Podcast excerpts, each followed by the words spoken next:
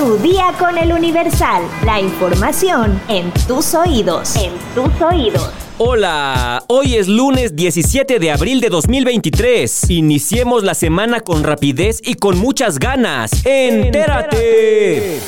Metrópoli.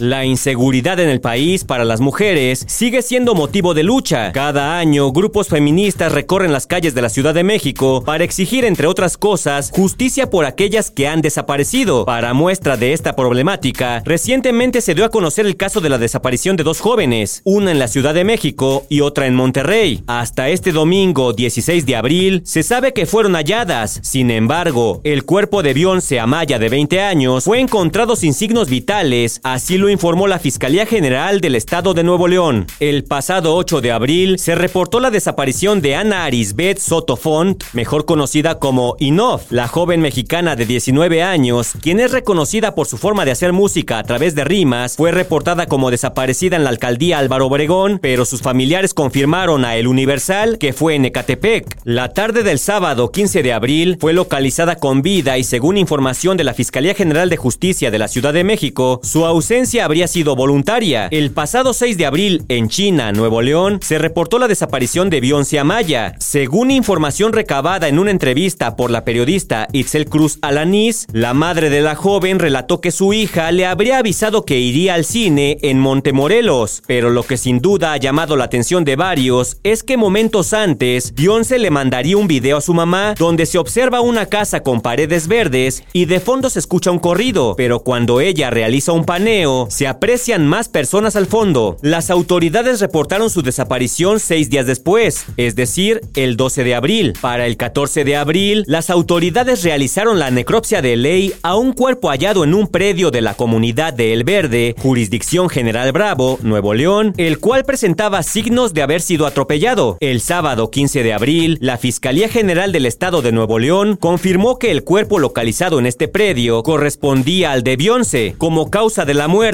se determinó una contusión profunda de cráneo, vertebro medular cervical y de tórax. Estados.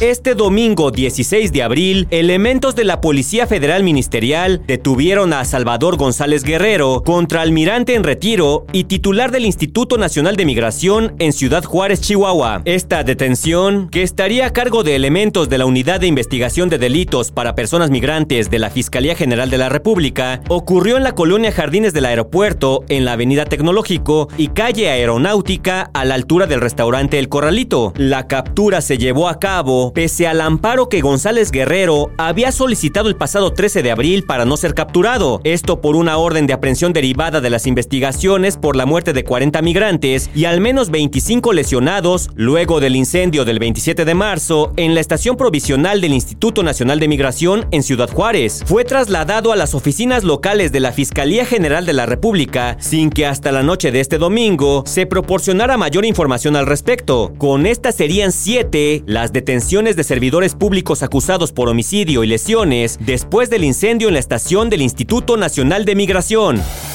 Mundo. El presidente de Estados Unidos, Joe Biden, volvió a urgir al Congreso a aprobar las leyes que restrinjan el uso de armas, después de registrarse varios sucesos violentos, entre ellos una masacre en una fiesta de cumpleaños. ¿A qué ha llegado nuestra nación cuando los niños no pueden asistir a una fiesta de cumpleaños sin miedo? Cuando los padres tienen que preocuparse cada vez que sus hijos salen por la puerta de la escuela, al cine o al parque. Apuntó el mandatario a través de un comunicado. Biden envió este mensaje unas horas después después de conocerse que al menos cuatro personas murieron y más de una decena resultaron heridas tras un tiroteo en la fiesta de cumpleaños de un adolescente en Dadeville, Alabama, hecho que ocurrió el sábado por la noche.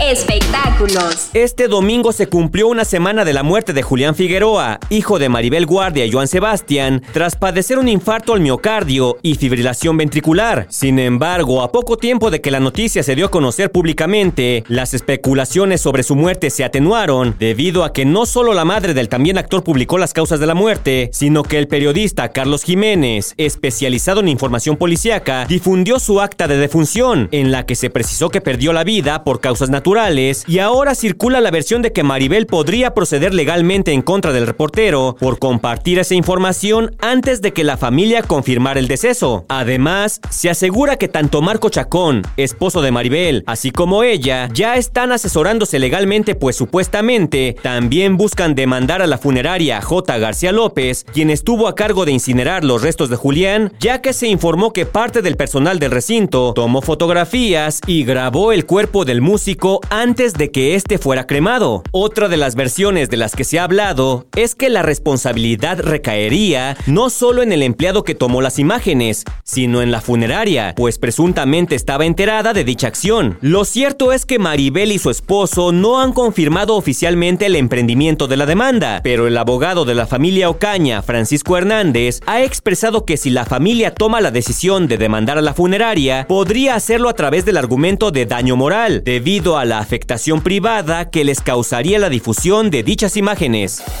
¿Sabes cuál es el origen de la palabra gringo? Descúbrelo en el podcast De dónde viene. Encuéntralo en todas las plataformas: Spotify, Google Podcast y Apple Podcast. De dónde viene es una producción de El Universal.